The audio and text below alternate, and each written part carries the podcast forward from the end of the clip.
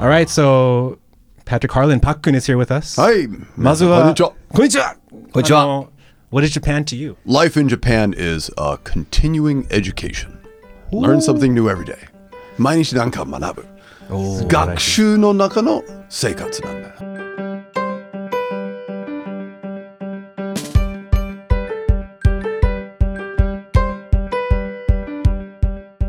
皆さん、こんにちは。Foreigner Friendly Season 1 The Finale!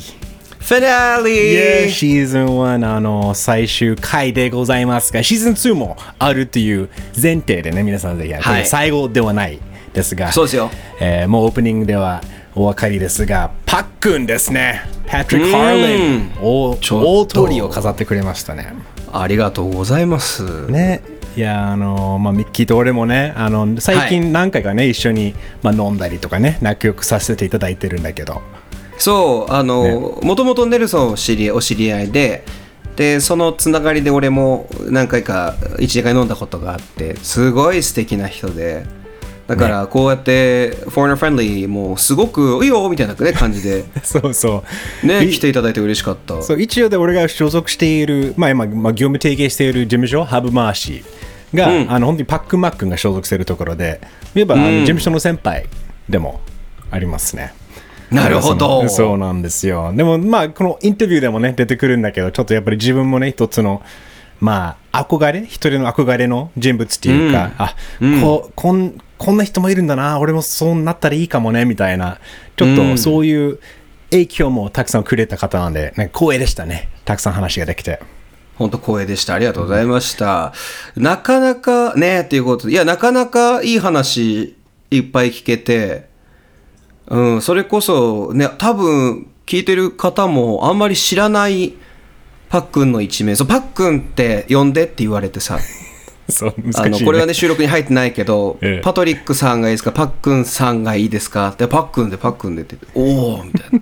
俺多分ね、一箇所、あの、まだ編集者聞けてないんだけど、パパトリックさんって言っちゃったんだよね、一瞬。まあ俺一回だけ、そうそうそうそう。俺ちょ個人的には英語でやり取りするときは Patrick。ね、普通に Hey Patrick, how's it going? とかなるんだけど、まあそうね、パックンで呼ぶっていうのもちょっと抵抗あるぐらい、本当に大先輩ですが、まあそんなね、貴重な1時間以上のね、あのーディスカッション、会話、インタビューができたんで、本当に感謝してます。ということで今日はね、ちょっと、えー最終回、シーズン1最終回、パックンっていうことで、ちょっと長めに皆さん楽しんでいただけたらな、いいただけたらなと思います。お願いしましょうか。はい、行きましょう。All right, Foreigner Friendly Season 1, the finale. パックン。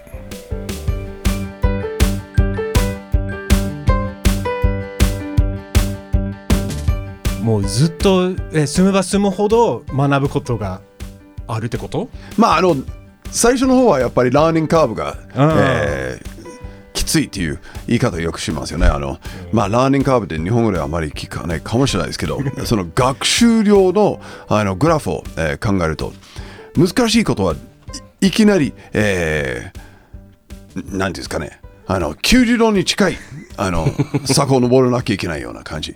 でそれからは緩やかな右肩上がりなんですよね、でまあ日本語わかんない時とかあの漢字が読めない、えー水道料金が払えないとか はいはい。おにぎりが開けられないとか。ああ、もう一番の悩みかもしれないですね。あれね、それ1、2、3、どのタイミングある順番書いてあるもんな。もう何もわかんない時はやっぱり学習学習量が半端ない。それがあのラーニングカーブが高いとかきついという言い方になるんですけど。まだでも30年経っても今も緩やかに右肩上がりですからね。すごいですね。30, 30年？30年。わえーと8月で、あのー8月1日で。パックンはあのおおいくつでしたっけ？31 ?31 ですね。あーなるほど。1歳から来てるんですね。お。赤字なんです。じ赤字なんです、そこは。えー、22歳で来たんで。22歳。もう52歳では人生の半分以上が日本です、わわわわ。そうなんです。よだから Living in Japan is normal って言い方でも そうですね。Life in Japan is もうほぼ普通。アメリカより普通になってそう僕にとってね。だあから記憶があったのは多分6歳から18歳までのあごめん22歳までの、えー16年でしょ？だから記憶がある年数で言うと日本の方が倍近くあるんですよ。確かにすごいよね。確かに。えーもう感覚はもう日本人？自分の中ではもうやっぱりそのアメリカ人のパッパトリック・ハーリンなのか、日本人のパックンとか分パけてる？トリック・ハーランなのあかの、うん。あの分けないけど、まあ感覚は多分日本の方にち日本人に近いかなと思うんですよ。あの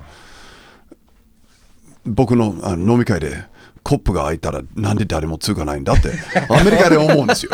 アメリカに帰ってなんで誰もついてくれないんだっていう逆カルチャーショックとかもあるから、あるある感覚は日本人に近いかなと思うんです。でもやっぱり育った環境とかその、えー幼少期の価値観はなかなか、えー消えないものなんでうん。完璧に日本人だとは言えないですね。ミッキーがあのパックンの小説もね、読んでくれて、小説っていうか、本本、諸説をあの諸説を小説ではないです。あのうんあの、あれですね、逆逆境？逆境？逆境力。逆境力。はい、逆境力、貧乏で劣等感の塊だった僕が諦めずに前に進めた理由すね、新書で。サブタイトルまでありがとうございます。ええもちろんでございます。あの、まあ、ちょっといろいろ、あの、パックンのその、先ほどおっしゃってたような価値観だったり、逆カルチャーショックについていろいろ聞いていきたいんですけど、まず、あの、ちょっと多分、今聞いてる人たちにとっても謎大きいパックンの日本の前の人生、マイナス2歳ぐらいの、今31歳だね、マイナス2歳ぐらいの、あの、パックンのその生活っていうのはどういうものだったんですか？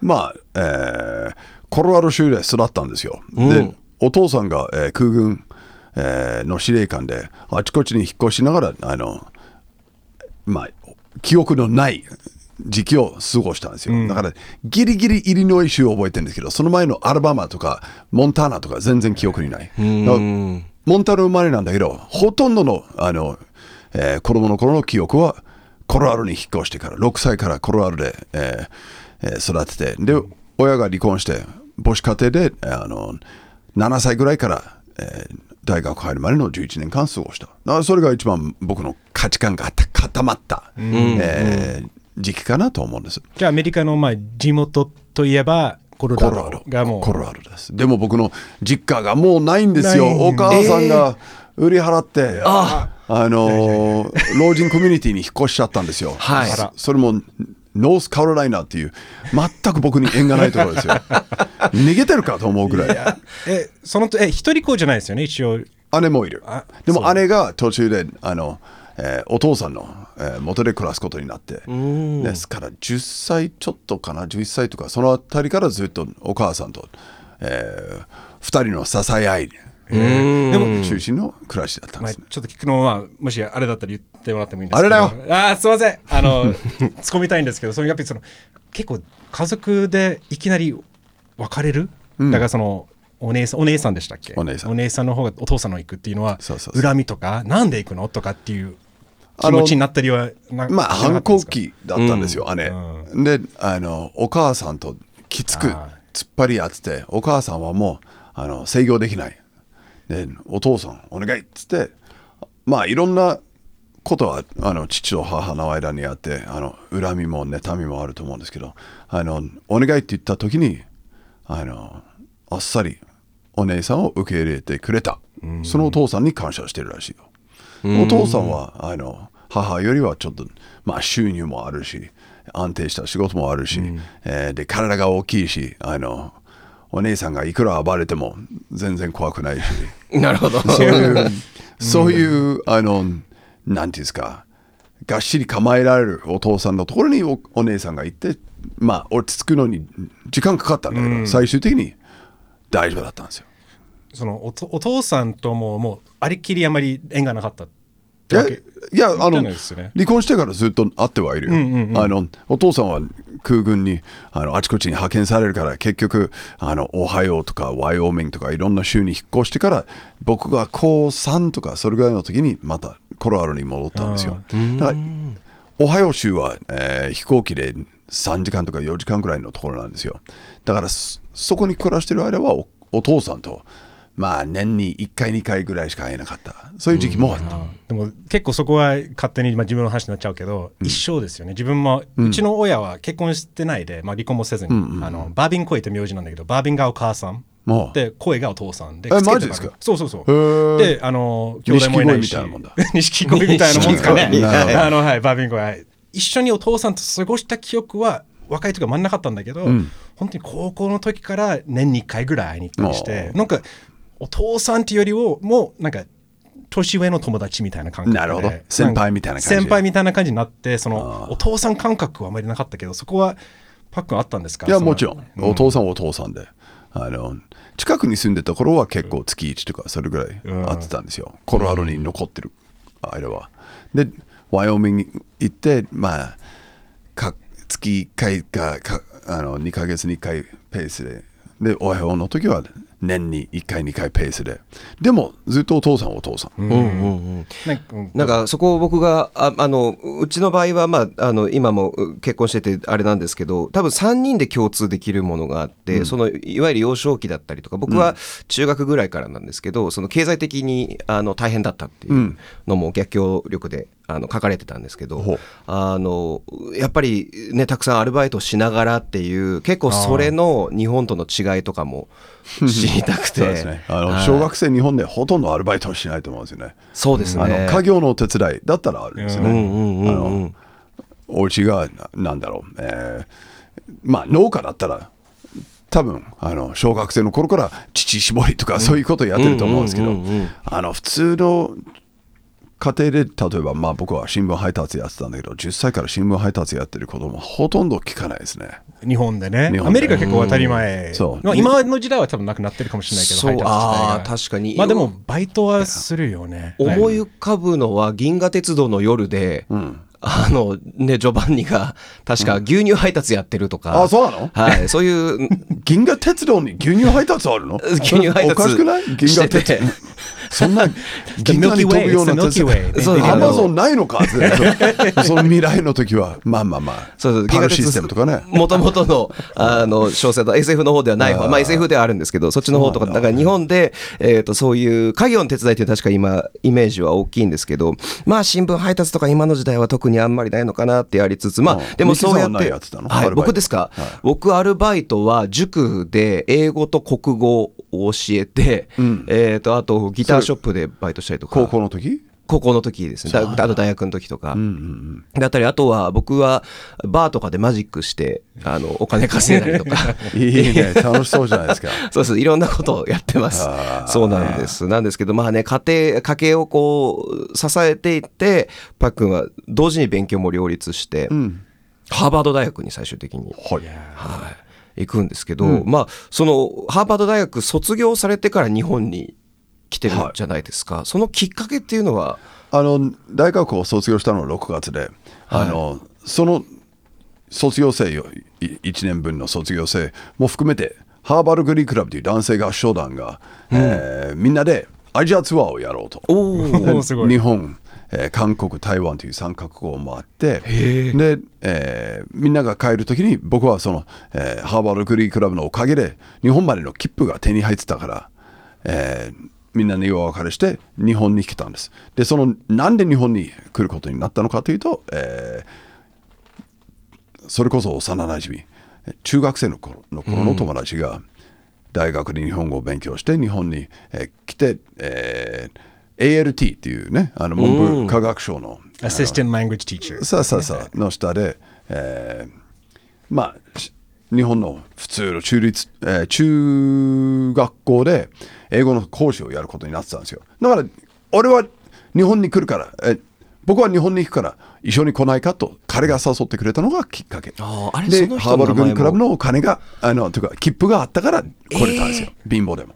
あ、そういうことだったんですか。そうそうそうそのダブルであの偶然が重なって日本になったんですね。それって日本にその来る前になんか日本に対してのイメージとかなんかあったんですか？日本ってどういう場所まあ80年代90年代の頭ですからあのまだそのエコノミックモンスターっていう、ね。えーいつ日本がアメリカの全土を買い占めるのかっていう。中富プラザを。取り上げるダイハードのねあそうそう。ダイハードもそうだしあのなんだっけマイケル・キートンの映画とかもあったよね。あの日本の働き方を学ぶ映画とか、えー日本バッシングの時代とかに育ったわけですよ。そういうことですよね。あの日本車がどんどんアメリカアメ車をやっぱより売れてしまってとか。そうそうそうそう。だから。あガンガングホーですね、多分。あガンホー、そうそうはいはい。マイケル・キートンの映画で。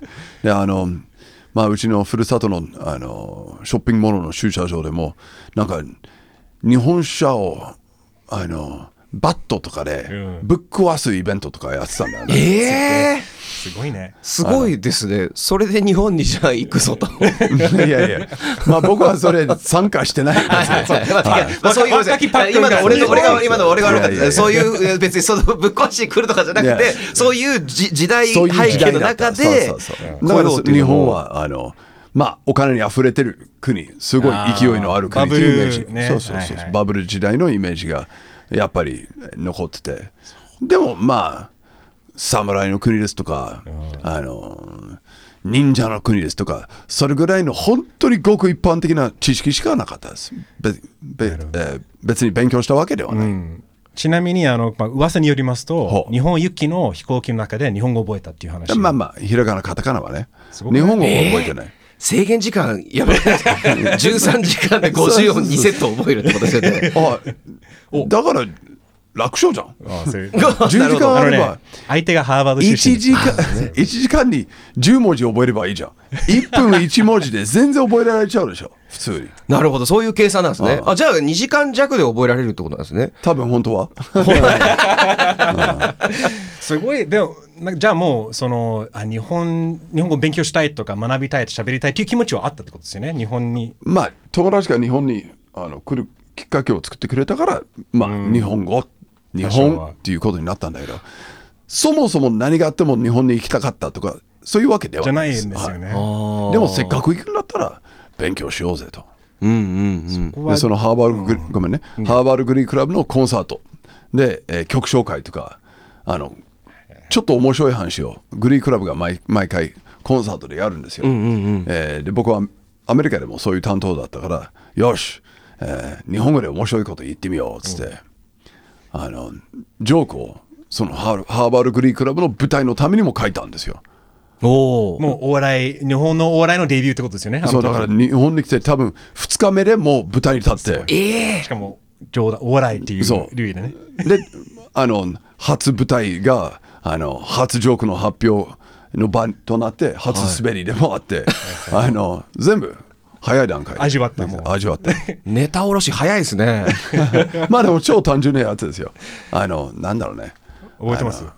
いやあのパターンだけ覚えてる。具体的な文言は覚えてないけど、あの例えばねあの、えー指揮者がか時々変わったりする、うんあの次は、えー誰々さんのあの名曲あの力強くて美しいメロディーを楽しんでください、えー今回の指揮は力強くて美しい誰々さんが取りますみたいな、そういうかけてあの曲の文言とあの指揮者の文言を一緒にしてクスッと笑わせるはい。ぐらいだったんですよ、おおしゃれな感じですね。おそうそうそう、プチ親父ギャグじゃないんみたいな、まあ、親父ギャグではないけど、あの、ちょっと、あの、あのしかも、あの、覚えたての日本日本語ですから、すごいぎこちないわけですよ。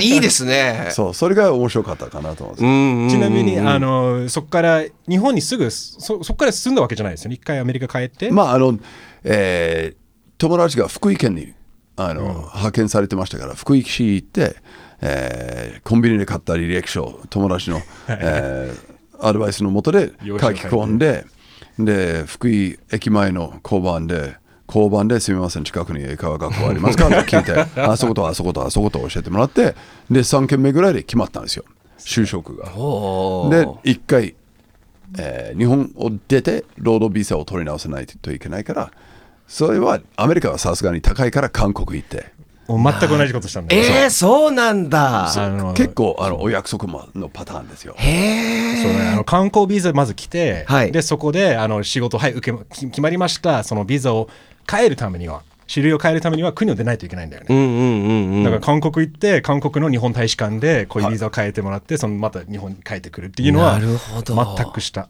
同じことした。うんはい。定番ルートです。定番で言うと、へー。僕がその母親が日本人で、まあ、国籍も僕日本なので、もう割とそこはスムーズに。気にしたことないよでビザとかは自分の父のことを心配して手伝いに行ったりとかっていうのはするんですけど自分自身のはなかったので。だからいいな。でもそういう、だから、だからこそ難しい、よくビザ取れたっていうか、そこからずっとつなげてきたってことですよね。そうですね。あの、その、えー英会話学校が僕のビザ申請してくださって、で、東京に出てきてあのこういう仕事を始めた頃はあのまたビザを出してくれる会社を見つけて、あのレギュラー案外早くあのテレビショッピングのレギュラーとか決まったからああのモデル事務所がビザを出してくれてで今所属してる事務所もビザを出してくれてで今所属してる奥さん？はい。所属してる奥さん。所属はい。が言い方。ビザを出してくれてで今は永住権を持ってるんですよ。ちなみに聞きたいんですけど、もともとじゃあ日本の切符がゲットできた、で知り合い、しかもその幼馴染も名前がパトリッククなんですよ。ねそこもこう運命的なパ感じが。トリックがパトリックできたそうです、そうです。で、あの、まあ、えーまず福井県に来てなんですけど、最初はどれくらい、あの、日本にいる予定だっまあたんですか、お母さんに1年だけ行ってきますってはい。言ったんだよね。で本当にそのつもりだったんですよ。でも1年経ってまだまだマスターできてない日本語を。そしてこの国を。もうまだまだ学べると思って、よしじゃああと1年だけいようと。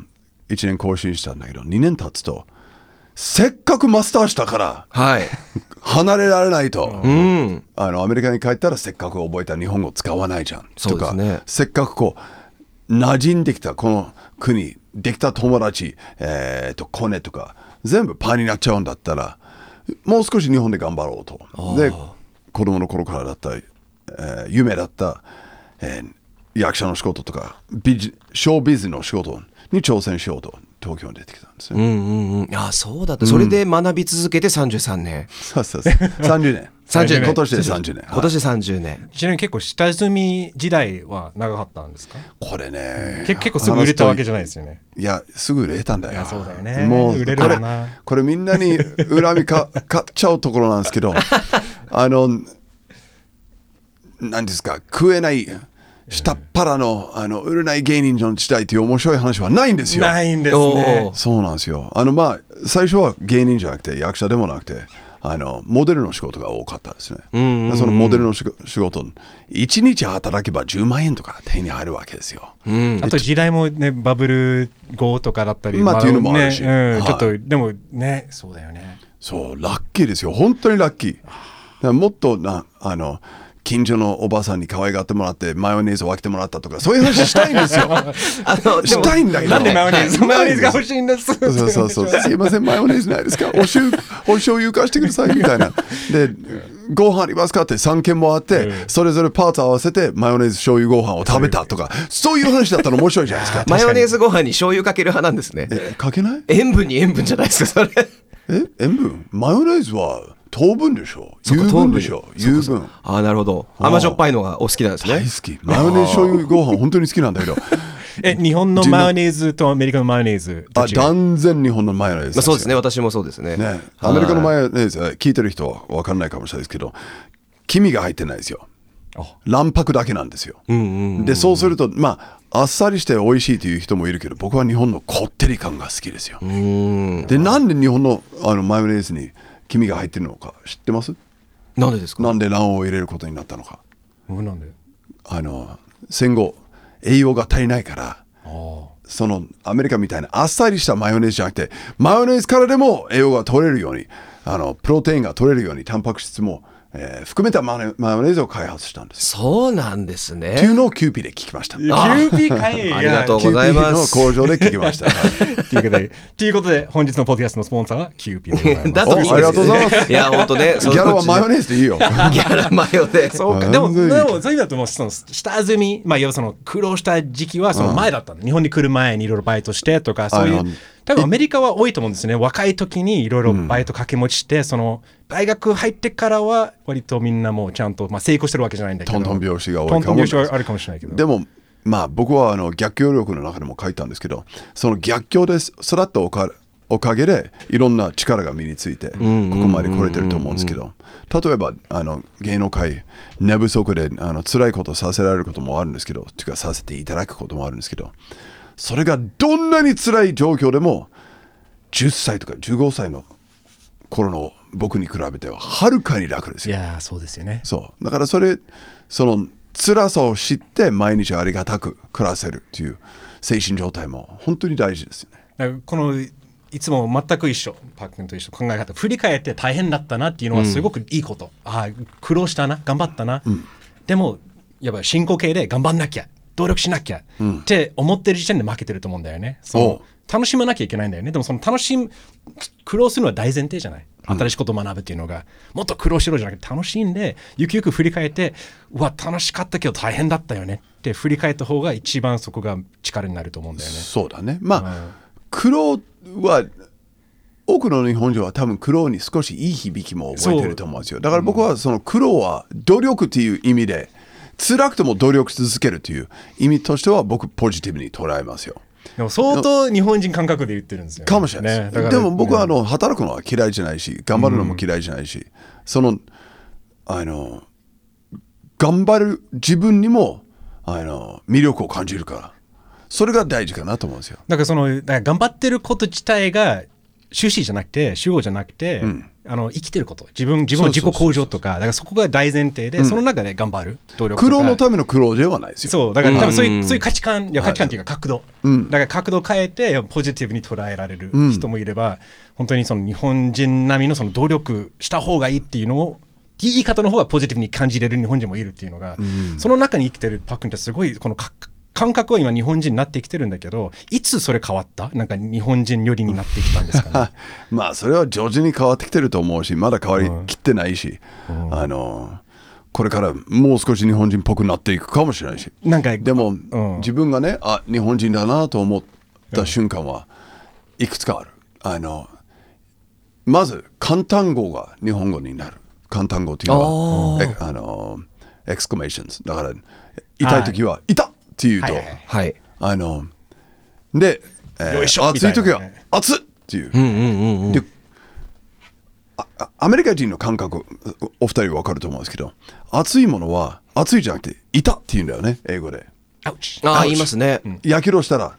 うわたアウチアウチアウチアウチって言うんですよ。日本人はやけどした時熱いって言うんだね。だからそのまずアウチから痛に変わった時が日本人への一歩。で、痛が熱になったのもあさらに。一歩。で熱っと思って耳たびに握ったらあこれ完全に日本人だなと思う。ああ、もうこれはもうそうですね。もう蝶になりましたね。ははい。耳たぶ握る？僕はあんま握らない派なんですけど、そういますよね、結構握る。熱っ耳たぶなぜか。初えそうなんだ。初めて聞いた？初めて聞いた。もう僕日本に来て教わったんだけど あのいやると気持ちいいよね。なるほどね。やりだしそう。指指ややけどした時。ちなみに自分が一番あ日本人になったなと思った瞬間が電話してる時にお辞儀した時に。あわかりました。あらあらあら相手が見えてるはずもないのにねなぜかお辞儀するっていうでそれ終わったら日本人友達がネルソン写真撮ったけど見てみたいな。お前辞儀してるよって電話で。うわーって。ショックでも ショック。まあびっくりするよね。ミッキーが一番何？自分が日本人だなと思う瞬間とかある？俺は結構もともと日本人っていうか、この間メリカのパンとなんか話したらミッキーって日本アメリカ人よりだよねってなんか話したらあいやいやそうでしたっけ？結構日本人よりだよねミッキーは。な感覚ですね。だからこそアメリカで浮いアメリカで育てったでしょ？はい、15まで。だ。からアメリカの中の自分がなんかすごい日本人よりだと多分思ってたと思うんですけど、日本で育って同じ感覚であればアメリカ人よりと感じるんじゃない？だから周りと比較しちゃうから。それはあります、やっぱりどうしてもその自分がその2つのバックグラウンドがあって、両方でもただアメリカにいたのに家では土足禁止こたつがあって 日本のテレビめちゃイケとかで育ってたんですよ。すげえな。あのいいね。はい、あとトンネルズの皆さんのおかげでした。いろんなこう日本えのバラエティとか。見れたの？アメリカで。それはもうあれですよ。ねあのこう裏ビデオみたいな？裏ビデオっていうと裏ビデオをずっと子供の頃から見てたっていうと聞こえ悪いですけど でもあるあるあの俺も一緒一緒あのあのロサンゼルスの近くトランス、ね、日系人が多く住んでる街に、まだ YouTube の前の時代でビデオレンタルショップで日本のやっぱり日本にあ日本アメリカに住んでる日本人正のための規なルートでレンタルビデオな見たんだ。だと思うけあどー。正直そこはまあ曖昧なままだけどちゃんとビデオレンタルで「ハイヘイヘイ」の最新回とかそういうのを借りて VTR ネルソンが？自分もそれで勉強してたんですよアメリカ日本。へーすごいね。だからそういう一応あるのだけどそれ以外の方法もありますよね。はい。手に入れる方法ね、そう動画とか。あまあいろいろあるんですけど、当時は結構まあビデオテープでう、んそういうところでレンタルとかしてずっと見てたんで、会話が合わなかったんですよ。アメリカの小学校の友達と。みんなはフレンズとかを見てた中で、で、父親はどっちかっていうと SF オタクなんで、僕はスタートレック初代から全部見てとか。えいいね。あの、っていう生活を送ってたんで、で、いざ日本に来た、日本に来た時に、小学生の頃までは、結構、あの、こ周りの子たちと趣味は同じで、唯一違うのが、まあ、言葉と見た目っていう。のが、そうです、そうです、そうです。あんまり浮かなかったんだ。いや、めちゃくちゃ浮きました。やっぱ福岡の小学校通ってた時は、もう唯一一人、その白人だったんで、うわ、外人が来たみたいな。でもこう話をしてみると趣味が合うし、え、それ寂しくなかったですか？外人が来たって言われて。いや、なんか、あの、当時、僕の場合はすごく多分恵まれてた環境で、まあ憧れの目で見られてたんで、びっくりはしました。いいなで嬉しかったみたいな感じね。そうそうそうそうそう、っていうパターンだったんで、なんか嬉しかったし、ちょっとこう、なんなんて言うんでしょう。あの、調子乗っちゃったっていうか。特別存在ですねあそうなんだはい、そうそうそうそう。モテた？いや、そんなにモテはしないです。だよね。はい。だよだよ早っ。もうちょっと持ち上げようぜ。お互い。そうそうそう。えでもどうあの今のね外人だとか俺もいつもね結構別に外指さされて外人だって言われてもまあ悪気はないって分かってるんだけど、そこだよ日本って思う部分はあるんだけどパックンは最初からいろいろ絶対まあ経験してるんじゃないですか。その、まあ、外人扱いされてる。特に時代はまたまたね、前の話で。まあ、あの、30年前ですから、本当に珍しい、あの、存在だったと思うんですよ。で、僕と友達がよくあのツーリングしてたんですけど、そのパトリックさん。えーバイクに乗ってなんかヘルメットかぶったままあのコンビニに入ってヘルメットを取ると空気が凍り固まるという瞬間があったんです。あ何が起きてんだ？みたいな。田舎のコンビニに突然外国人2人が現れてあのなんだろうね、えーインディペンデンス・デイとかアルマゲドンみたいな、なんかそういう空気になってたんだよね。でも、やばいもの来たぞっていうなんか変あとはあの公園に行ってあの小学生に絡まれることがいっぱいあったしなぜか小学生すごい勇気あって。勇気あるよね。そう「This is a pen, this is a pen, this is a pen」と言ってましたよ当時。うんだからみたいな。そうそう。あのボールペン持ってもいないですよ。それがなんか挨拶だと思ってたみたいで。当時のあのテレビ CM の影響で。でもまああのすぐ受け入れてくれたその日本の皆さんの心のあったかさの方がびっくりだったと思うんですよ。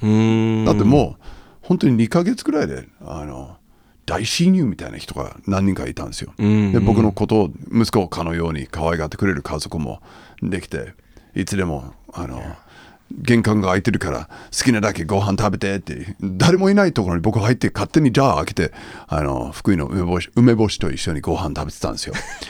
でそその時はあまりお金がなかったですよ。大学出てあの最初の給料がもらうまでもらえるまでは1ヶ月2ヶ月ぐらいあったんであのその頃は大変だった。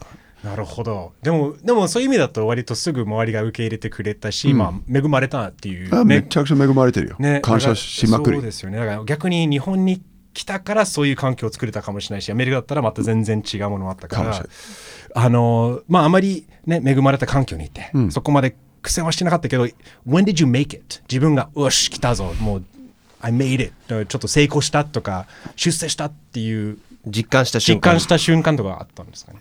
いや、ずっと、うわ、何か、えい、これ、やらせてもらえるの？え、本当ですか？っていう、そういう驚きの毎日ですよ。今も、あの、お二人と、なんか、こういうプロのスタジオに座ってね、適当に話してるだけで、あの、大満足なんですよ。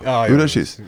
でも、まあ、なんだろうね、一番最初に、えー舞台にキャスティングされた時とか、えー CM にキャスティングされたレギュラーが決まった NHK のレギュラーが決まったマックンとあのコンビを組んで半年ぐらいで、えー新人コント大会みたいなものに出て、えーまあゴングショー形式なんでお客さんが10人手挙げ上げてしまったら、えーその芸人さんのネタの途中で舞台から降ろされちゃうという。うわ NG、手上げるのが NG なんですね。うそうそう。優わしい優しいきつさだよね。あそういうでん僕らの前のココンビと後ろのコンビはあの達成できなかったけど僕らはあの一個も手上がらずに最後まで行けたっていう。とかそういう時はすごい嬉しかったしあの旅ロケとか初めてさせてもらって「何これ、マジですか?」って。でなんだろう。あのだから全部嬉しい。だから、メイキットしたっていう、あ出世した大成功したっていう。一つの出来事はあまり覚えてない、論が組めたのはすごかったよ。住宅ローンしかも日本で日本で。芸能人っていう枠組みでしかもで外国人。そうそうそう。この3点セットロンクそれは確かにめちゃくちゃなかなか多分聞いてる人分かんないと思うんですけど、めちゃくちゃすごい話なんですよねこれ。多分ね、あの、ロンの担当者が NHK 英語で喋れないと見ててくれてたんですよ。ああなるほどなだからその、いつも見てますよっていう目で、審査も見てくれたと思うんですよ。でも自分の勝手なイメージだけどその英語で喋れないとか自分のパックンを知るきっかけだったんだよね。まあ、それ、あの、多くの方はそうそうだから結構、構、まあもちろんいろいろ成功あったんだけど一番なんか世間ではあれが大きかったかもしれないですね。でもあれは当時どんなにすごいのか、当時の僕には分からなかった。今振り返ってみて、わあ、あれすごかったなと思うし、シュワちゃんにも合ってるし、あの、いろんなハリウッドスターにも合ってるし、えーアルゴアにも合ってるし、あの、めっちゃくちゃラッキーだったんだけど、当時は忙しすぎて、そのラッキーさにも気づかなかった自分もある。まあい良くも悪くもってこともあるよね。まあまあまあ、あの、そうですね。あの、感謝はしてたし、ラッキーだと思ってたんだけど、こんなにすごいことだと、当時分かってたら多分、ビクビクしてたかもしれないですね。そうですよね。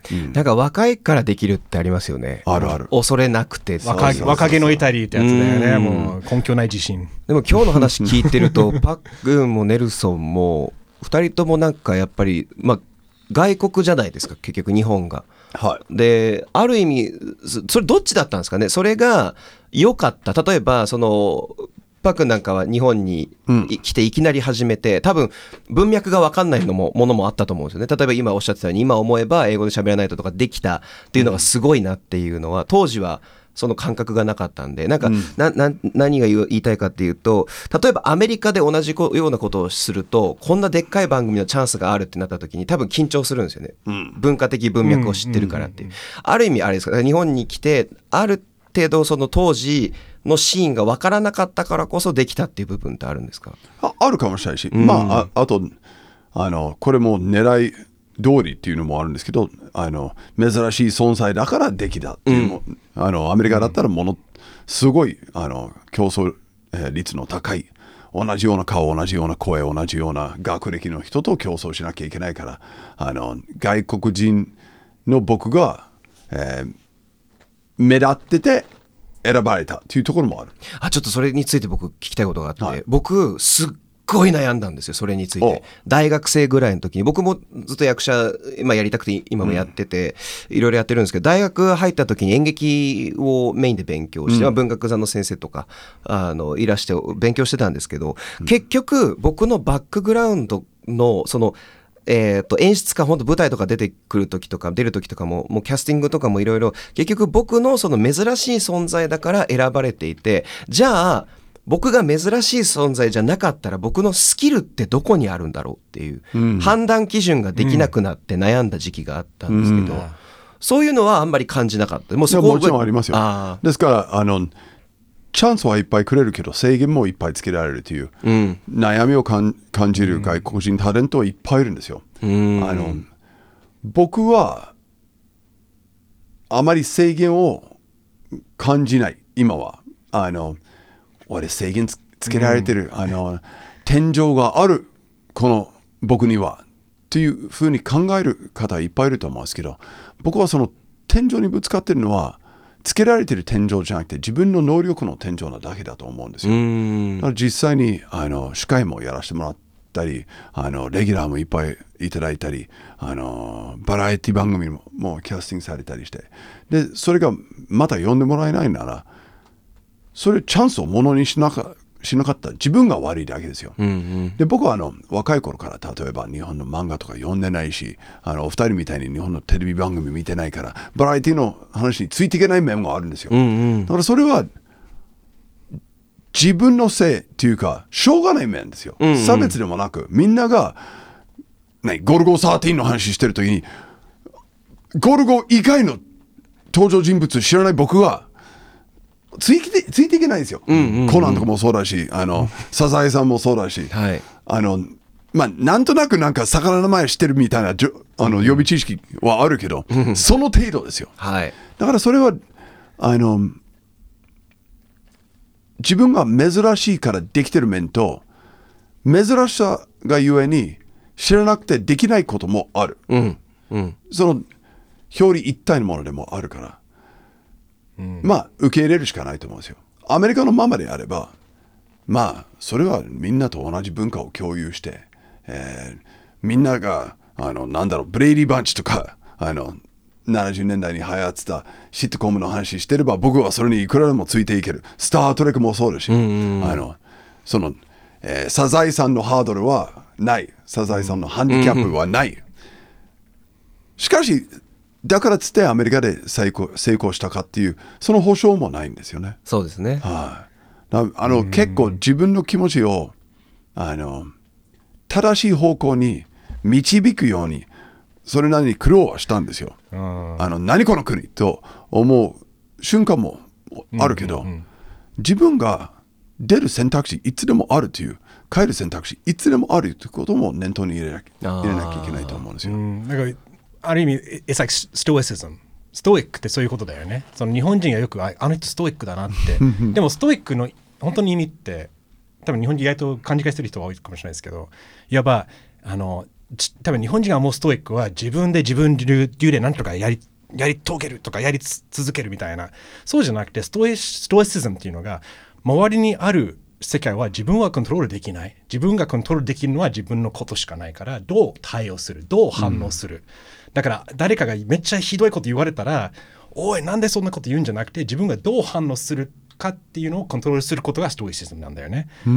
だからそこがもうコントロールできることは唯一自分のこと。自分の価値観、ね。自分の角度とか。だからまさにそういうことだよね、だからもう流れに沿って生きるってまあそういう言い方もあるかもしれないけどなんか。ああの僕は流れに沿ってるつもりは、まあなんだろうね。あの自分でコントロールしてるつもりでもないんですけど、でもやりたいことをやらせてもらってるから、でちょっとみんなと違うこともやらせてもらってるしちょっとあのみ皆さん見てる方の目を変えるとかあの、考え方を変えるとか心を変えるとかそういう影響もあると思うんですよ、だからその辺はすごく満足してる。自分が嫌だと思うところはい言わせてもらって。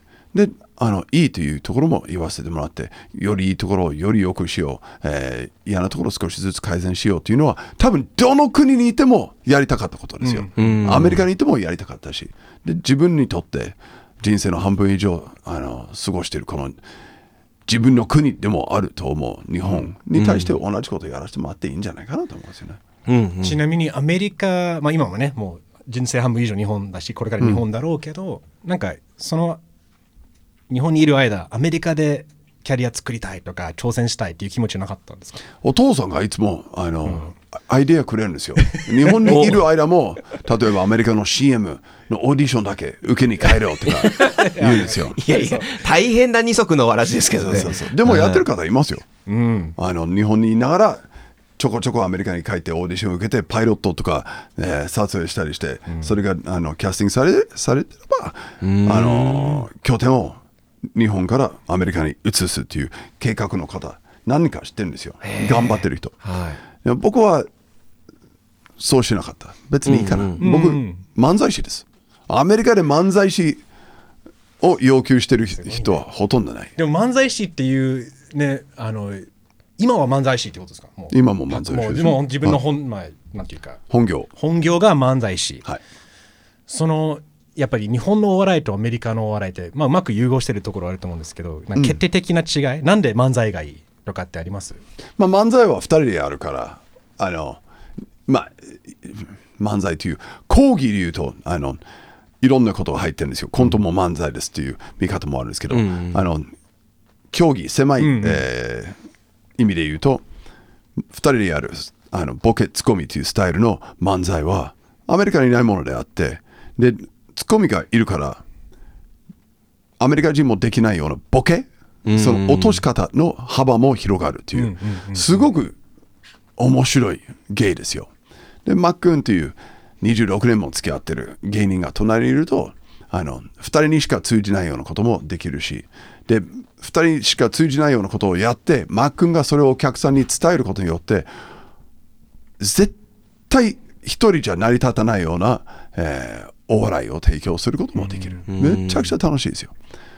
でだからそのスタイル的な違いが、実は内容的な違いにもつながるんですよね、うん。うんうんなんかそういつもねこういう話になると、まあ、アメリカも昔漫才昔あったんだよね。あのちょっと漫才に近いあのアベンスタイルとか、ねアベン・ステロとか。アベンコステロアベン・コステロとか。なんかそういうやっぱなアメリカ人が多分日本の漫才見て分かる人は多分1920年代とかあのあの頃のラジビルの時代。ラジオがちょっと流行り出した頃によくあるようなフォーマットだった気がするけど本当に消えたよね。もう綺麗になくなってる、でミキは一応ね日本のお笑いじゃないんだけど日本の落語,、落語はい。そうだからそこはお笑いですよ。まあお笑いで,、でいいよね、まあ一応うんうんうん。なミキやっぱりそそこ分かるところはある。そのやっぱまあ漫才と違う形だけど、はい。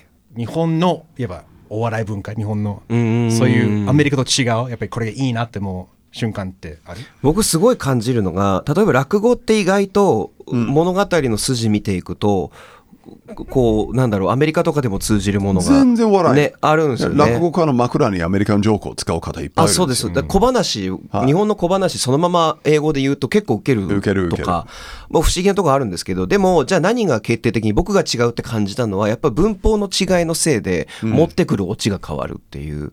のはある。で、落語はその中でもちょっとオチが謎かけみたいになっていて自分で探るっていうのとか、まあ手法としてよく使うっていう、それだけじゃもちろんないんですけど、あの、あとは決定的な違いって日本の方が掛け言葉好きな気がします。まああの50しかない音ですから、うん。すごく幅広く確かに作れるんですよあと江戸文化から来てる、そうですね、はい、気もして。そうですね。そうそうそうっていうのも。も使われてたしそうなんですよね、なんかあの、まあ、俺お笑いじゃない音楽の方？日本の音楽とか、ミッシルとかスピッツとかいろんな歌詞を読んで勉強してるんだけど、まあ、似たところで言えば、多分日本語のやっぱりそういう日本人にしか通じないわけじゃないんだけど日本人の中で通じる文化お笑い、そういう j p o p 音楽っていうのがアメリカ英語圏にはないところもあってそれを学ぶことによってじゃあ日本語でそういうことができるだけじゃなくて英語でもそれができるようになるんだよね。その視野が広がる。つまり価値観、英語ではなかなか言えないことが日本語がわかる。日本語の笑笑いを勉強したことによって英語でなぜか言えるようになるんだよね、だからそういう価値観も多分提供してくれる気がするよね、まあ、言語というのは文化、価値観を表すものであって、入力するものでもあるんですよ。だから自分があの外国語を覚える過程で、英語にないような言い方とか、えー考え方に触れることによって、自分のその考えられることの幅が広がる。そう。視界が広がる、と思いますよね。あの The limits of my language mean the limits of my world っていう言葉があるんだけおど、それ自分の、まあ、いわば座右の銘にしてるんだけど、ーまさに自分の言葉の限界は自分の世界の限界を意味するって、まさにそういうことだと思うんだよね。だから言葉を、いわば表現を増やせば増やすほど自分の世界が広がっていく。ね、その視野がどんどんどんどん見えるものが広がっていくっていうことだよね。そうなんですよ。いいですね。新しい言葉を知って、あ前からこう、もやもやしてたイメージのものが今、くっきり見えてきたっていうことはありますね。でもそれが今30年間日本に住んでこれからじゃあアメリカでそういう影響を持っていくっていう選択肢ないんですかね？そのまあまあまあ、あの仕事がなくなったとか、あの子供がアメリカに行って、あの僕寂しかったとか、そういう、そういう転換点が来てもおかしくないけど、今は別にやろうと思ってないです。もうずっと日本、でいいんじゃないかな。楽しい。もう今家族もねあの子供もいらっしゃって。そうそうそうそう。でもう、うん、あの、まあ、仕事の数が減って、あのお金を少しもらいながらもっと旅できるようなああ。の人生が来てもいいんじゃないかなと思うんですよ。もう52ですから。あの100歳まで働きたいとか130まで働きたいと思ってんだけどでももっと世界が見たい。そうですね。だからアメリカに帰って何かやるというよりもまた違う国に行って違う勉、えー言語とか文化とか勉強したいなと。面白いね。もう継続的なその学ぶことってさっきおっしゃった Life in Japan is continuing education っていうのって、なんかもういこれからは多分世界世界規模にパトリックさん、あのパックにとってはなるっていうことですね多分。まあ、なれば嬉しいなと思ってるんですよ。もう Life is っていう感じですよね。そうそうそうそう。ーん。ちなみに、でも子供、家族をね、あの、作って日本で、ずっと、その、よくあるんじゃないですか。じゃあ、アメリカの学校に行かせるとか、日本の方がいいとか、なんかそういう、そういうこだわりってあります？いや、あの、子供が幸せであればいいかなと思ってるんです。よ。なん例えば言語とか、なんか教育とかで気をつけてることとかこれ結構僕が気になるというか、奥様は日本の方じゃないですか。で僕だからどっちかっていうと僕の両親と同じパターン。パタはい、ミネソタと福岡っていう違いなんですけど。細かく言うと、いいね。ええ。あのなんかこうこういうふうに、えー、としたいなとか思う最初思ってたりとか、まあ、バイリンガルには絶対したいなと思ってた。バイリンガルに、っていうか、英語喋れないと、あの、アメリカのこ、あの、おじいちゃんおばあちゃん、日本語喋れないと日本の祖父とかに、えー祖母とでとかに話す、とかと話せない。えーそれ悲しくないですか？孫がおじいちゃんおばあちゃんと連絡、あの、連絡取り合えない、コミュニケーション取り合えないという。だから絶対バイリンガルにしようと思ってたんですけど、でも結構あのそれこそ苦労したし簡単には、あの両方は身につかなかったからインターナショナルスクールに入れることにしたんですあそうだったんですかちなみにパックンはお子さんと喋るときって日本語なんですか、まあ英語です。英語うん。基本。でも奥さんがいると日本語でみんなで喋るようにしてるするそれフェアにというか、まあまあ奥さんは日本語の方がいいから。はい。奥さん英語も喋れるけどめんどくさいらしいです。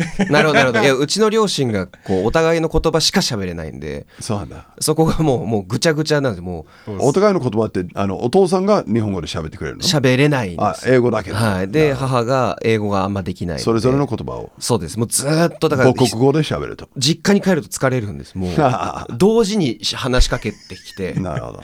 でそれは一番バイリンガル作れる環境だよね。そうですね。いやでも僕はバイリンガル。訳やらないといけないからね。お母さんとかそうそうそうそう。アメリカに育ってても、もう日本語は全く不自由なし。全くなしです素晴らしい。はい、それで幼稚園から、えー、と小学校の卒業までは体験入学させていただいてだかあ、そうなんだ。ら幼小中まではアメリカ日本両方で僕卒業してるんです。おお、素晴らしい。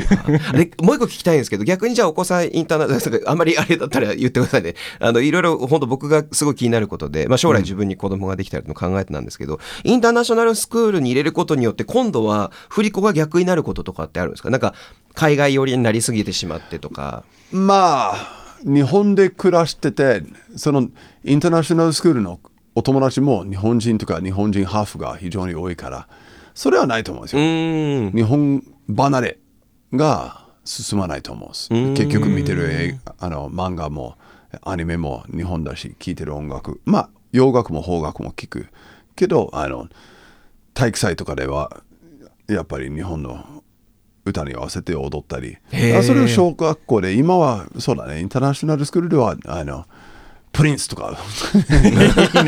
でやってんだけど、でもあいやあまりそこは心配してない。心配する友達はいるらしいよ。俺、だから一回、ね、パックンの家に行かせてもらって、なんかあの、ね、ブリッジとかね、カードゲームとかやったりするんだけど、すごいね、子供にちゃんといいお笑い、コメディ映画をね、見せてあげてるっていうか、もう時代のね、あの、そうなんだよね。ね同世代のあの人はみんな見てる。ジョン・ヒューズの映画とか、まあお二人た僕より若いからピンとこないかもしれないですけど、まあトップガンと思ってください。はい。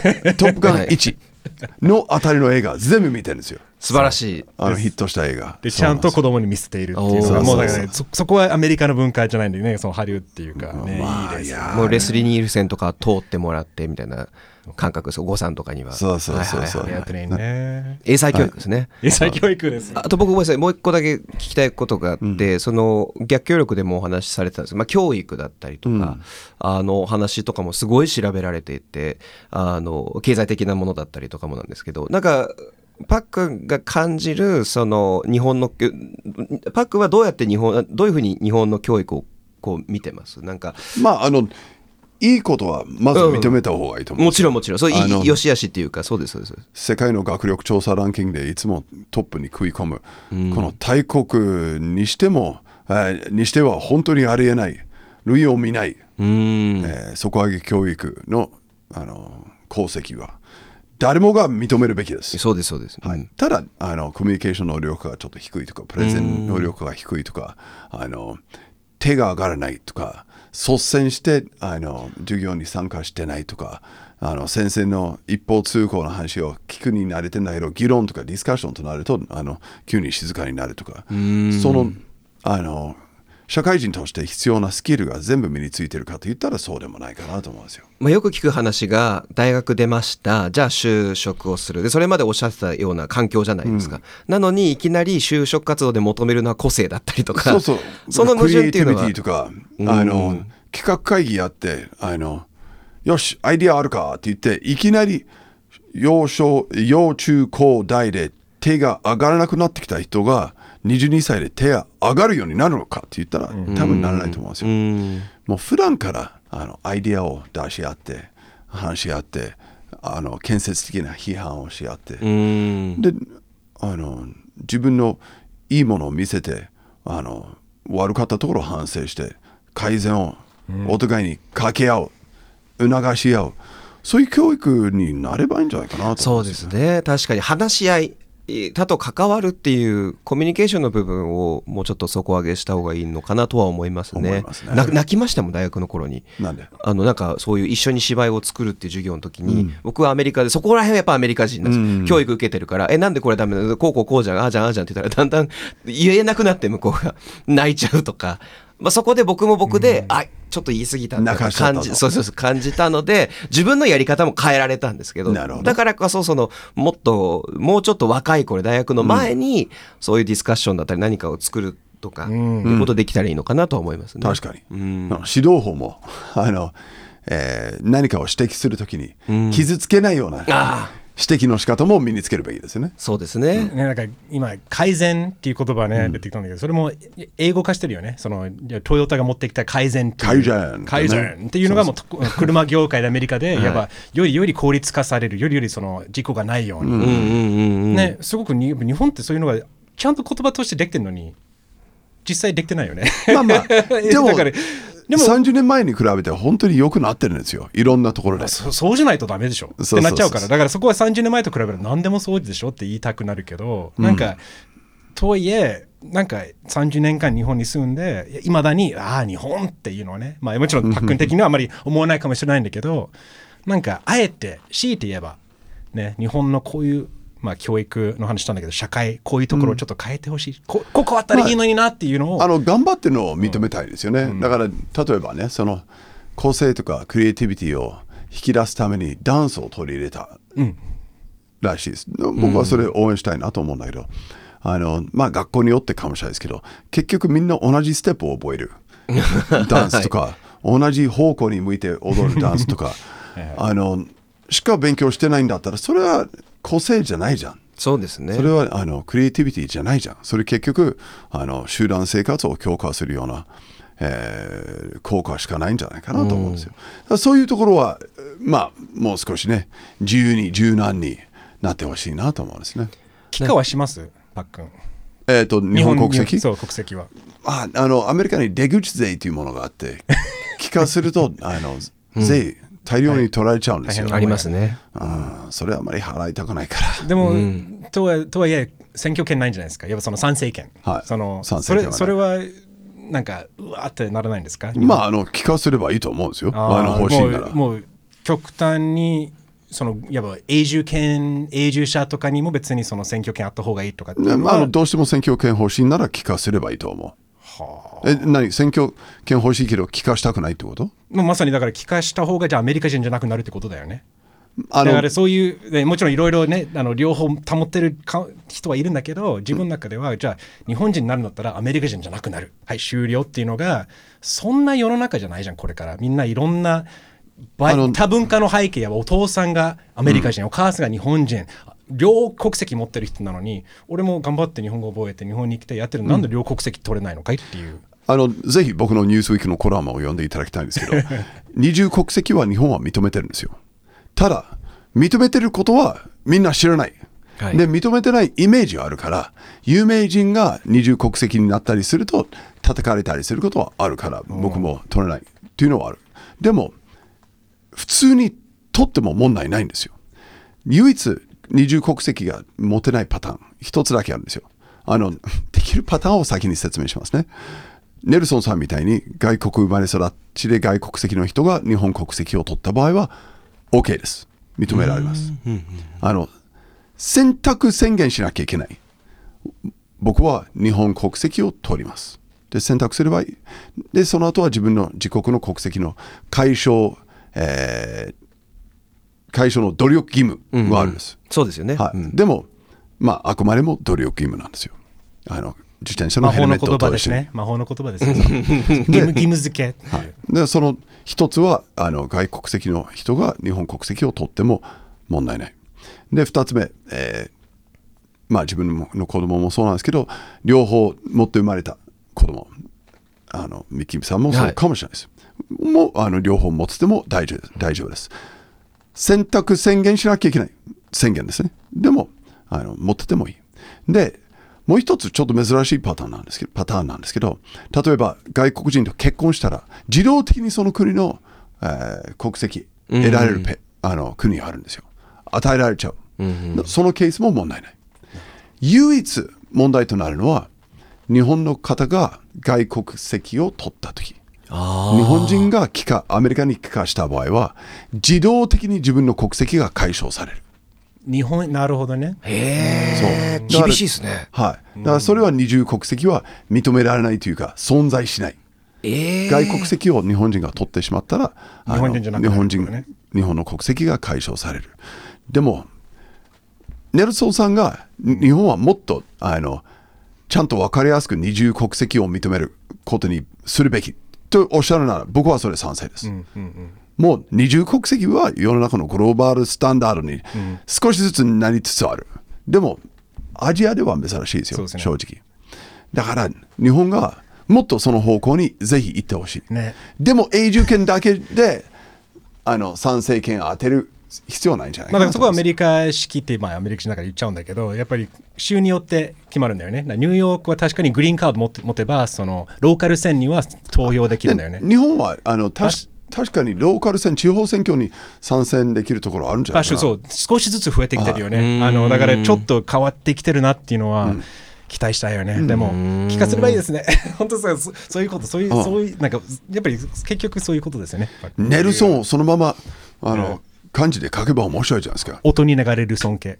ああ、あるんだ。うん、もう全部バビン恋もありますよ。羽に敏感の恋で、へえ。なんでもう超ホーストっぽい感羽に。羽に敏感な恋。バビン恋。あいいですね面白いな。じゃあ置いといて。パックンはあるんですか？そうですね。まあまあ、あの、ふざけてある。全然使わないけど、あの、ふふざけて作ったものがある。えー、鳩はいおに丸をつけるっていう。あいいですねそれでパト。パト、素晴らしいいいですね。ちょっといろ今のなんか日本はここあったらいいなってうん。話したんですけど、逆に日本にここまで残っている大きな理由っていうのは何ですか？まあ仕事が楽しいっていうのは一番ですよ。うんあの、本当に毎日、まあ今日もそうなんですけど、昨日と違うことをやらせてもらって、明日も今日もと違うことをやらせていただける。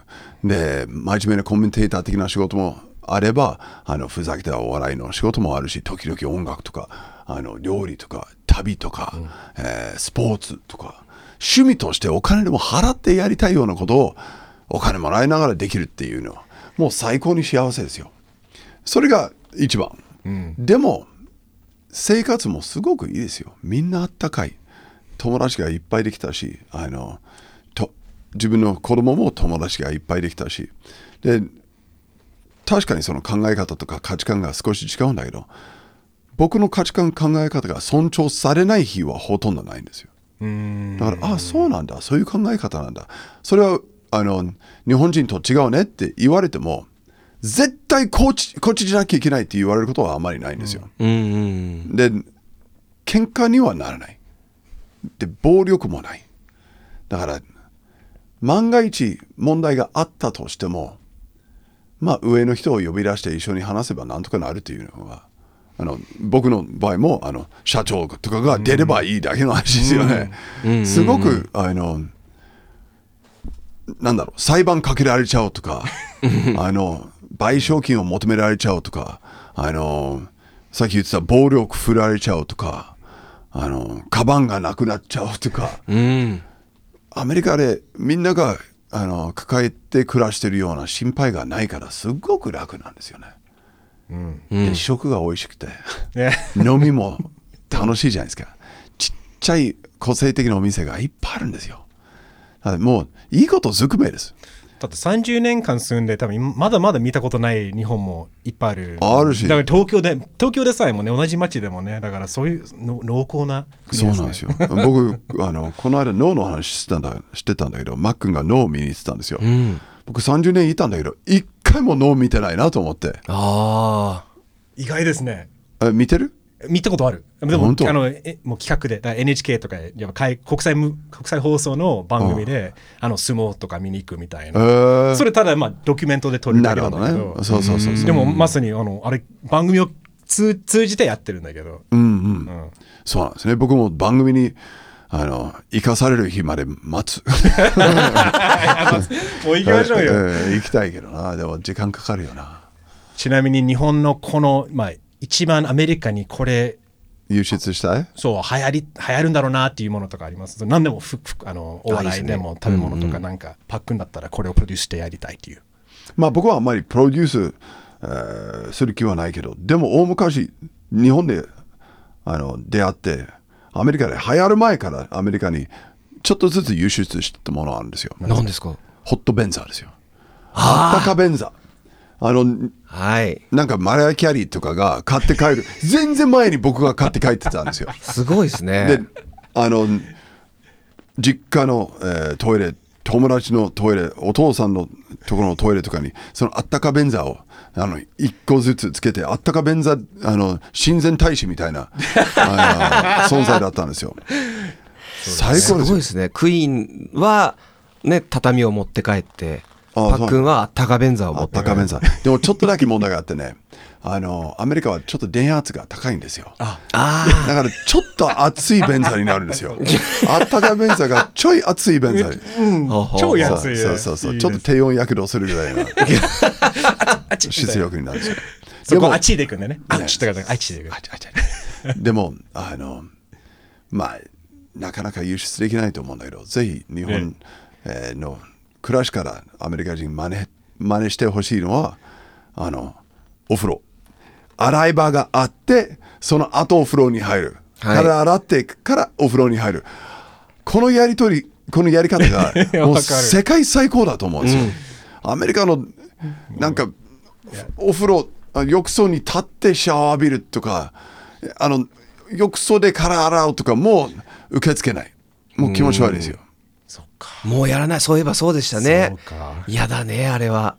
うん、いやもうアメリカ帰ると一番あのカルチャー逆カルチャーショック感じるのはトイレと確かにシャワーだよね。シャワーなんかあの水圧が弱いとか、まあ日本のはあるんだけど、なるほど。じゃあ最後にこのまあ僕もえいつのいつか昔にパックンが英語で喋れないと見てあいいねこんな人もいるんだなってパックンがそうやって日本語で活躍してるのを見て僕に夢をくれたんですよね。でそこであこう日本語喋ればこうなるかもしれないっていうのを新しい道をひ切り開いてくれたんですよね。でも同じくそれを思っている外国人やっぱ日本人じゃない人もいっぱいいると思うんだけど、そういう人にもしアドバイスをあげるとしたら日本でちょっとまあ芸能界なりお笑い音楽なんだろう日本で活躍したい外国人うん、にアドバイスあげるとしたら、陳腐なアドバイスになっちゃうんだけど、歩み止めたら歩みを止めたら旅が終わる、それだけですよ。だから歩き続ける。ゆっくり歩いててもああ全然今日は進まなかったなと思っても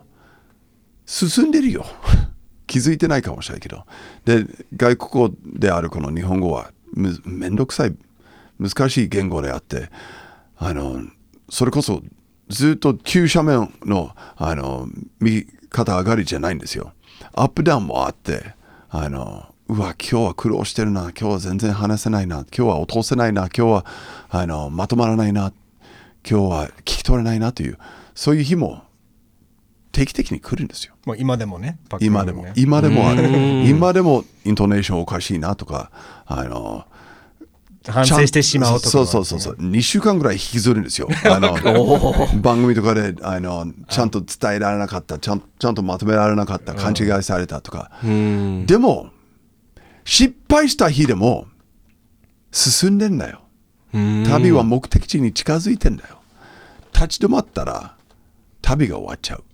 だから僕は、あの、うわ、今日は沼にはまってるなと思ってても、一歩一歩前に進むように、その沼の対岸まで行くように頑張ろうと思います。皆さんもぜひ頑張ってほしいなと思います。いや目標があれば、それに向かって、もうとりあえず、っていうか目標が見えてなくても、歩み続けると面白いことが見えてくるし出会いがあるしまあもしかしたらその目的地が見つかるかもしれないですよ。でそうですね、でもそのチャンスを受け入れる体制だよね。やっぱそのチャン、降ってきたチャンスはできないかもしれないんじゃなくて、やってみる。でも、うんやってみないって、やっぱ多分そういうきっかけをくれる人は絶対いろいろ人生の中で何回か出てくるわけだから、それをちゃんと、ね、あのチャンスとして、よし、やってみようっていう気持ちだよね。そのやってみる。で、そこから学ぶこともあるし、意外と、あ、こういう、わ俳優の道もあったな、お笑い、日本語でお笑いなんだなって、この気づきだらけだよね。確かに、パックンって、パックンのこの30年間って、すごい自分の中の新しい能力に気づ気づいてばっかりの。まああのうん。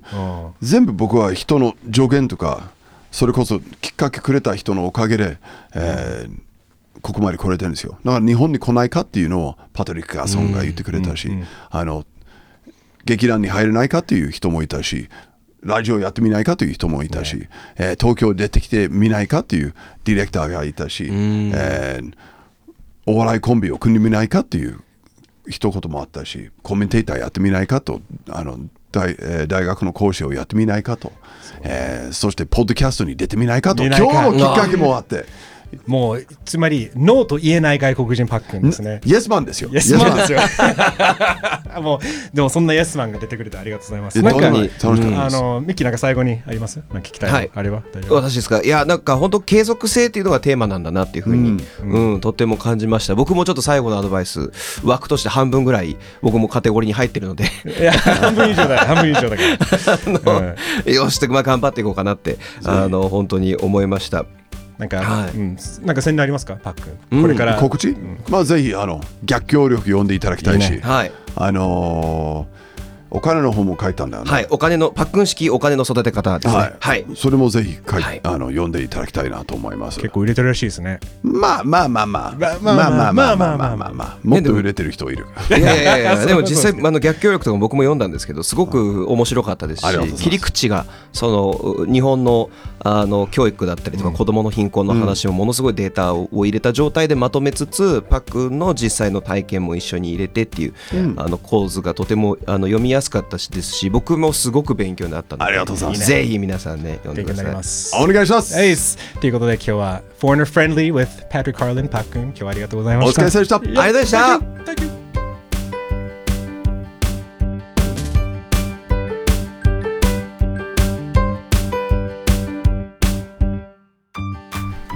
はいというわけで、えー、Foreigner Friendly シーズン1が無事終わりました改めてパック.ありがとうございました Thank you, thank you. ね。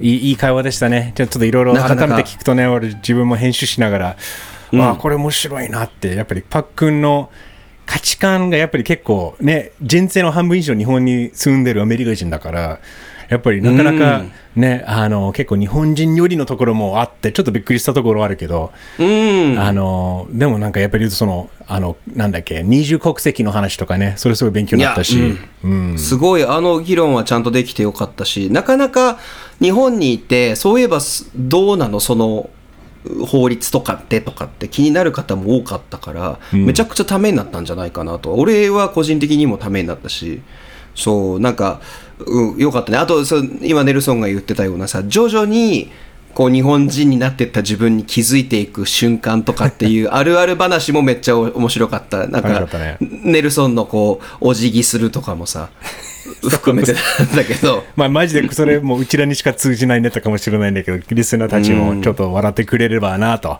思ってますけど。あとやっぱ大きなテーマとしては継続性だねね、それが最終、ね、的にそのまあね、テーマだよね。もう、うんパックンが言ったような、まあ、とりあえずやり続ければ、ね、あの、継続は力なりっていうやつですよね。うん。いやー、ほんとそれを体現してるような人で、うん。うん、なんかそのネルソンの言ってたストイシズム、ストイックの本来の意味とはっていうのも、うんうんなんか改めて、そういえば俺日本俺もなんかどっちかっていうとカタカナ英語のストイックの方を使ってたかなっていうイメージがあったから、うん。うん。そう、英語の勉強になっちゃったよ。ミッキーがね、これ、まあ、うん日本語上手ですねっていうポッドキャストやってるから、英語上手ではないからね。そうですね。英語英語上手だけどではないので。いや、本当にそうだよね。えーこの継続性とかずっとこの、あの、パックみたいに、この与えられた、まあ、チャンスとか、あの、opportunity とかをちゃんとやってみようとか、でね、Yes man ね、だけに、すべてね、ちょっとやってみたいという気持ちで、けで、結局それが、あの、ストイシズム、自分ができることは自分の選択。自分の選択肢を、まあ、決めることとか、でどう反応するのかとか、本当にすごく、あの、形にしてくれている方ですね。しかもなんか大成功してくれてるし、普通になんかアメリカ人として嬉しいな。やっぱり改めてね、パックンは本当にあの時間いただいてありがとうございましたね。いや、ね、ほんと貴重な時間をいやいや。ありがとうございました。まあ、なので、まあ、パックンで、パックンを大取りでシーズン1は一回終了ということで、ここで。Yes, Foreigner Friendly 皆さんいかがでしたか？ね、あの、まあ、いつもね、これまあ、何人かも聞いてくれてると思うんですが、なんかシーズン2もね、一応やろうと思ってるし、あの、はいなんか皆さんがなんかぜひ、あの人と喋ってほしいとか、あの、あの人の話面白そうとかっていうのがあれば、全然、ね、送ってくれれば、ミッキーと俺が頑張って連絡を取ってに取ってみるのもね、できるから。はい。Yes そうですよ。それこそ、あの、ハッシュタグ、これは、ハハッシュタグ日本語上手でいいよね。うん、引き続きそれでもうずっとい行こうよ。とりあえず。はい。ハッシュタグローマ字で日本語上手 NIHONGOJOZU でこの人インタビューしてとかっていうふうにあの皆さんがいっぱいアピールすることによってその本人僕らが例えば知らなくても本人もおこういうのがあるんだって言ってもしかしたら声僕私たちが声かけやすくなる可能性もあるのでぜひぜひね。なんかこういう、まあ、フォレナーフレンリー、このポッドキャストもね、もともと日本語上手ですねの、ちょっとスピンオフポッドキャストだけど、ね、あの、Patreon もやってるので、あのね、皆さんぜひこれからね、この継続的にね、これまあ、まさにみパックンが言ったような継続性、継続は力なり。ですよ。だからちょっとこれ続けるためには皆さんにもぜひなんか応援していただければなとはい。思います。そういうコミュニティを作って、作り上げて面白いことしていこうぜっていうことで、Foreigner Friendly Season 1 Thank you for listening. Thank you so much guys、Yeah. uh, See you in season 2 Yeah. それまでは日本語上手ですデーを楽しんでくださいぜひ Yes. All right. はい See you soon. Bye bye.